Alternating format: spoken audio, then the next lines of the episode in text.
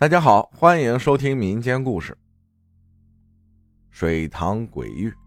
故事是这样的：九五年吧，我只见过这一次。我发誓，我当时二十岁，那是一个夏天，好热。我探亲回汉水小镇，我和三男四女夜晚无聊，出去捉青蛙。夜里十二点钟吧，没目的的瞎走，出镇来到乡下的田里坟边只要看到水塘，我们就去抓。有时就在坟头墓碑上踩过去。夜晚嘛，什么也看不清楚，因为人多也不怕，还唱梦里水乡的歌。就那四五个手电筒都被女生要去了，有完整的花圈，有字在上面，我还可以叫出死人的名字。就这样找啊找了好久，走了好远，来到我们不熟悉的一个地方。是一个好大好乱的水塘，乱草丛生，怪叫连连。旁边是好大一块野坟地，两个傻小子下到水边去抓青蛙。我在后面岸上带着女生慢慢走，走到快到村头的地方时，月光下发现了一个塌了半边的破屋。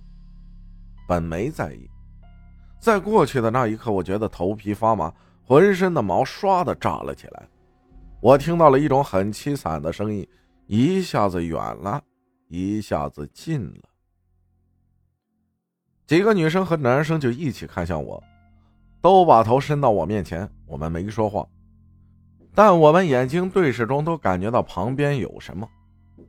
只有两个傻小子还在水边抓得起劲。就在我准备要他们快离开这里的时候，我看到了一个穿着绿色戏服模样的男人。还戴着个白死人帽，从水里面向我们站起来了。看到的时候已经出水到腰，因为朦胧，所以我也没在意。等我仔细看的时候，整个形体都出来了，水面一丝波纹也没有，只有翻腾的雾气，水汽飘过他的脸，飘过他的身体，最后我看到他的脚腾空，踩在水面上翻滚的雾气上。为什么？因为雾遮住了，我看不清，雾飘过去了，该有什么都出现了。我好怀疑，我必须看清。我是军人，我学过分析。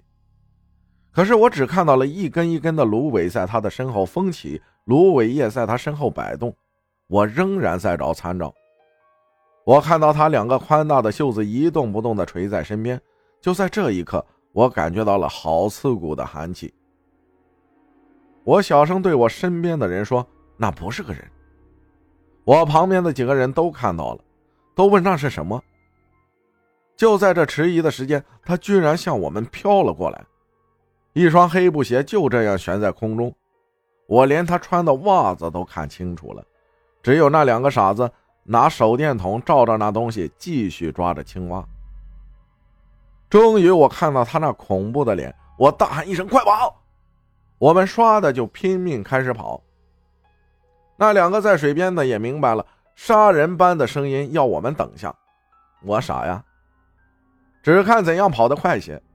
等他们追上来的时候，我们已经在几百米外的地方了。他们说是个男人，他们最清楚。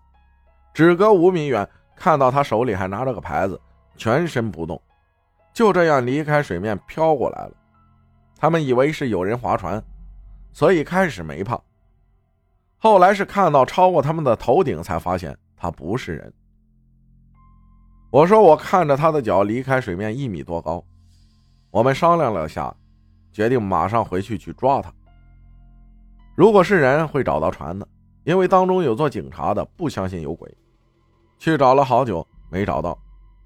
船根本不可能滑动，因为整个塘全被水草长死了。其他三个男生还想到水里去摸，我想，要是真摸出个什么来，你们怎么办呢？后来当中有人病了，他的妈妈去找狠人看了一下，一下子全出来了。这个水中出来的人是个男老师，因为年轻死的冤，死了没烧。埋在了那里，叫彭国斌，三十二岁，癌症死的，用绿色被褥包裹着埋的，太惨了。就这样埋在了自家田地里，就是塘旁边的坟地。破屋呢，是他以前的老家，没人住十几年了。后来去的几个人，之后没一个讨好的。我当时还好，因为我在部队，杀气大，还没事到三十五过后，经常出事就在前些日子，我都险些被车撞死。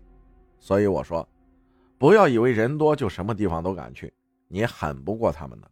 没事不要去惹他。感谢齐分享的故事，谢谢大家的收听，我是阿浩，咱们下期再见。